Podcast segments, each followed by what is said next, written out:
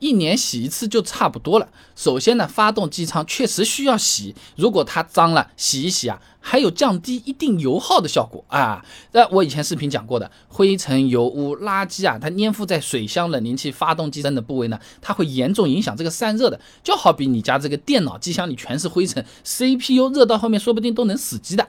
那么散热性能下降，会直接导致发动机温度升高，那就进气温度也变高，油耗也就跟着上去了。英勇杨尚利在汽车科技期刊上面发了个论文，《发动机进气状态对燃油经济性影响的仿真研究》上面讲啊，在合理范围内降低进气温度，油耗大约会降低百分之十一。只是给你参考一下，你别说洗一下就能跌百分之十一，这不太存在啊。就是说真的是可以省点油的啊。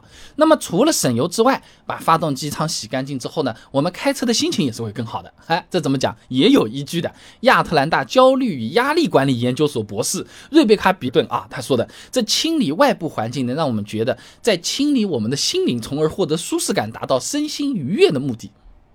哎，你就这么想，那家里你打扫卫生，哎，把它搞干净了，是不是莫名其妙的觉得？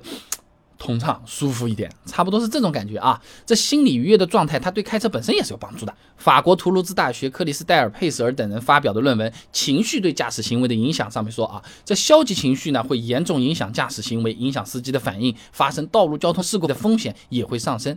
而快乐、幸福等等这些积极情绪是有益于日常驾驶的啊。洗洗车，心情好，开车啊事故也会变少啊。那虽然说洗发动机舱是有好处的。每次都洗是没有必要的。罗华在《科技展望》期刊上面发表篇论文，《发动机舱深度清洗工艺方法》上面说啊，建议呢发动机舱每八个月进行一次深度清洗，来保证发动机的健康运行，同时呢方便观察漏油、漏水等等问题，脏了看不清嘛。那我们自己平时按照一年一次，差不多了，问题不大的。说白了就是。机舱里面什么灰尘啊、油污啊多了呢，我们就把它搞搞干净，是不是？如果本身看起来就还好，就不要去洗它了。这个和家里的菜刀是一样的，你用两年还是比较锋利的，你没必要一周去磨一次的。你这刀拿来是干什么的，对不对？如果说是爱车的朋友，你也不要因为太爱车，反复频繁的去洗。哎，这怎么讲啊？每次洗完之后，如果有那么几次没有把机舱里面弄得彻底干掉。那有可能啊，它会加速橡胶管路的老化，好心办坏事啊！华北电力大学申瑞硕士论文分享给你，水分侵入复合绝缘子影响因素研究上面讲啊，像橡胶料啊，它是会吸湿的，湿度越高，它吸湿量是越大的。橡胶当中的水溶性物质呢，它会被水抽提溶解，再加上空气、臭氧等等影响，老化是加快的。如果我们频繁的去那边洗，就有可能啊，更容易在发动机里面残留积水，是吧？反而会有负面影响。你想的，你想想，这个电线老化了，后面要烧起来的。